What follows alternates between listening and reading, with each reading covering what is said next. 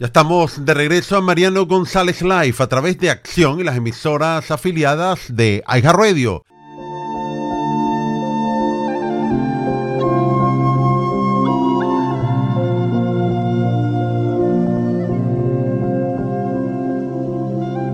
Sin duda el Titanic sigue siendo una de las tragedias más famosas de la historia.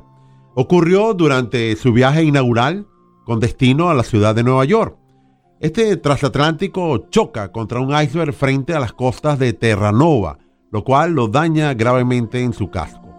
Dado este impacto, el barco se hunde bajo las oscuras aguas del Océano Atlántico en la madrugada del 15 de abril de 1912. Allí más de 1.500 personas perdieron la vida. Este lujoso barco de pasajeros se convirtió desde ese momento en toda una leyenda. El hundimiento del Titanic provocó, bueno, entre varias consecuencias, una de ellas, la revisión de la seguridad marítima, pero además cientos de teorías de la conspiración. Y dado el nivel, el nivel de interés público, surgieron cada día más teorías acerca del hundimiento de esta nave. Algunos mencionan quizás una maldición, otros la estafa a una compañía de seguro o quizás el intento de JP Morgan de librarse de algunos rivales políticos quienes estaban en contra de apoyar la ley de la Reserva Federal. Bueno, para ampliar lo que ha sido todo este acontecimiento del Titanic, me acompaña Mike Arroyo. Mike, ¿cómo estás? Muchísimas gracias, Mariano. Muy buenas tardes a ti y a toda la gente que está a esta hora en sintonía de Mariano González Live a través de Acción 979. Venimos cargados de problemas. ya me vas a hundir el programa, Mike.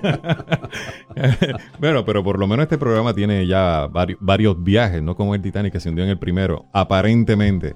Bueno, de esto se ha hablado de todo, Mariano. Mira, se ha hablado de que el Titanic nunca se hundió, que metieron otro barco ahí, que lo disfrazaron, pero de esto y otras cosas vamos a ir eh, abundando durante esta hora.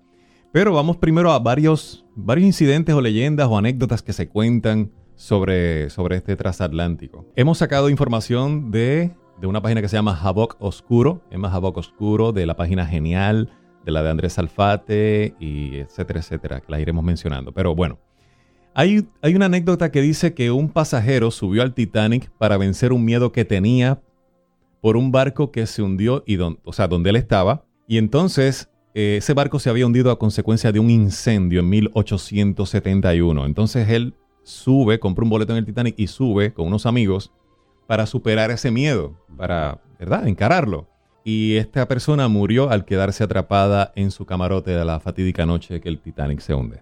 Por otra parte, esta es un poco, digamos, dentro de la desgracia un poco jocosa. El señor Charles Hugh estuvo nadando durante dos horas enteras antes de ser rescatado se cataloga su rescate como un milagro, porque el agua esa noche tenía unas temperaturas sumamente bajas, gélidas. Y se atribuye a que este señor pudo sobrevivir, yo creo que aparte del susto, gracias a la gran cantidad de whisky que se había tomado. se tomó un alambique entonces. A esto se le llama la anécdota del chef borracho. Después murió de cirrosis en el hígado, Yo me imagino, pero varios años más tarde. Oh, quedó bien conservado entonces, vaya.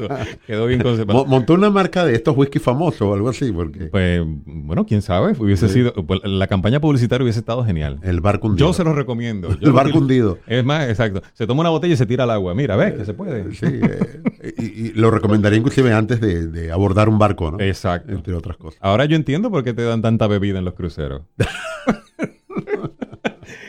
bueno, eh, también tenemos que solamente pudieron rescatarse 328 cuerpos de, la escena del hundimiento de casi de los 1500, 1500 tantos que había allí. También la última sobreviviente del Titanic, como ya habíamos mencionado, murió en el 2009, la señora Milvian Downey tenemos una anécdota eh, sumamente triste, que fue la de Rhoda Abbott. Esta mujer había comprado un boleto de tercera clase para ella y sus dos hijos.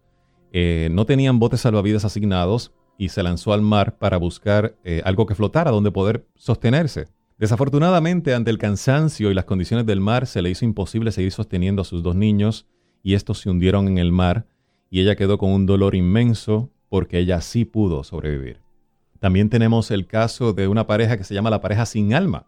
Isidore Stratus y su esposa se les conoce como la pareja sin alma, pues su bote salvavidas tenía suficiente espacio para varias personas más, mas ellos decidieron seguir adelante su paso alejándose del lugar, dejando a muchas personas perecer. Que el Titanic, como dijimos, en la mayoría de los casos, el aumento del interés sobre esa tragedia eh, despertó muchísimas eh, teorías de las conspiraciones, mitos, leyendas, eh, todos sus alrededor. Fíjate que estaba leyendo una bien curiosa, Mike. se trata, está desconocida el hecho, de una maldición. Y ellas nombran que no fue, no fue un error humano lo que ocurrió, tampoco la escasez de los botes salvavidas que provocaron esta catástrofe marítima. Ellos señalan de una maldición bien extravagante. Según la leyenda cuenta, que una princesa momificada dejó un rastro de muerte y devastación en Inglaterra a principios del siglo XX, después que ésta fuera ya de unas excavaciones y la sacaran de Egipto. Estamos hablando de de estas tumbas faraónicas del antiguo Egipto. Y una vez que fue asediada por la comunidad de coleccionistas de artes y todos los museos británicos que querían de alguna manera, dicen que la momia como tal estaba embrujada. Y un arqueólogo estadounidense dice que la tomó, la compró, ignorando las advertencias que daban muchos de sus amigos que desde el principio estaba maldita. Él la adquirió y la llevó precisamente a la ciudad de Nueva York Lamentablemente, bueno, la momia nunca llegó porque estaba precisamente en el Titanic. Ah, eso e, esa me vengo a enterar ahora. Bueno, tengo dos cositas más. La primera película que se hizo sobre el Titanic fue exhibida a los escasos 29 días del hundimiento. Fue un cortometraje mudo con la participación de una sobreviviente, la ciudadana americana Dorothy Gibson. El cortometraje recibió buenas críticas a pesar de que también tuvo muchísimas quejas debido a que estaba, se estaba sacando pues dinero de esta tragedia y partido de, esta terrible experiencia también. Entonces, la anécdota del Titanic o el, o el episodio del Titanic fue descrito prácticamente como si hubiese sido un libreto, en el libro Futility, una novela publicada en el 1898 escrita por Morgan Robertson. ¿Tendría alguna similitud con JP Morgan? Habría que averiguarlo. Se consideró como un presagio de este acontecimiento por tantas similitudes. El nombre del barco SS Titan, que se consideraba inundible también el barco, y se hunde en abril y se hunde por chocar con un iceberg y también se establece que habían muy pocos botes salvavidas para toda la población que estaba allí. Eso estaba escrito. Así es. Y bueno, tengo, como siempre, tengo audio sacado de la página Zona de Investigación. Vamos con este audio para... Lo que nos convoca hoy es la que podría ser una de las mentiras más grandes de la historia, el falso hundimiento del Titanic. La espectacular teoría conspirativa de Andrew Newton en la cual se basa este video asegura que todo fue planeado de antemano y que no fue el Titanic el que se hundió en el Atlántico aquella helada noche del 15 de abril de 1912, sino que fue su hermano mayor, el Olympic. Todo habría sido planeado con el fin de estafar a la compañía aseguradora y evitar la quiebra. Para entender bien la historia debemos remontarnos al año 1903 cuando la compañía White Star Lane fue adquirida por la Marina Internacional Mercantil propiedad del banquero JP Morgan. Los Morgan eran y son una de las familias más poderosas del mundo. Ellos junto con los Rockefeller fueron ayudados por los Rothschild a construir sus imperios. En el año 1907, Lord Pearis y Bruce Ismay, el presidente de White Star Lane, se ponen de acuerdo en crear dos transatlánticos, el Olympic y el Titanic. Ambos deberían ser idénticos, Primero se construye el Olympic, luego el Titanic y por último el Britannic. Los tres fueron construidos en Belfast, Irlanda del Norte, y todos tuvieron historias bastante malditas. El Britannic terminó hundido en el año 1916 durante la Primera Guerra Mundial. En 1911, el Olympic zarpa su primer viaje bajo el mando del capitán Edward J. Smith, curiosamente el mismo capitán del Titanic, y sufre su primera colisión cerca de Southampton. Nada más que tres meses más tarde, sufre una segunda colisión aún más grave que compromete su funcionamiento. La quilla sufrió el principal daño que le provocaba una inclinación permanente a babor, lo que obligó a llevar al Olympic a reparación nuevamente en 1912. En marzo del mismo año, Lord Pyrrhus y Bruce Ismay, aprovechando el gran parecido de los barcos, acordaron intercambiarlos y hacer pasar por Titanic al Olympic para hundirlo y cobrar el seguro millonario, debido a que era un barco que nunca funcionaría bien y generaba muchas pérdidas. El resto es historia. Así que el Titanic nunca se llegó a hundir. Esa es una de las teorías de las conspiraciones bien particulares, Mike, no la había escuchado se trataba del Olympic, un viaje, un, digamos, un barco mucho más viejo, eh, muy parecido al Titanic, que en realidad este fue el que se hundió en esa provincia de Terranova. Y como nos acaba de explicar el audio, bueno, ¿cuál fue la razón de intercambiar de manera secreta estos barcos? Bueno, el resultado era una estafa a la compañía de seguro por parte de la Internacional de la Marina Mercante, propietaria del, precisamente del Wild Star Line. De hecho, se, comenta que el plan estaba tan y tan orquestado, que lo vamos a escuchar en audios posteriores, se había, había zarpado un buque que iba a estar en un área estratégica ubicado para entonces, una vez que se produjera el incidente, llegar y rescatar a las personas. Pero la tripulación del Titanic supuestamente y alegadamente falló por 20 kilómetros, lo que hizo imposible que este buque pudiese llegar al, al lugar a rescatar a la gente.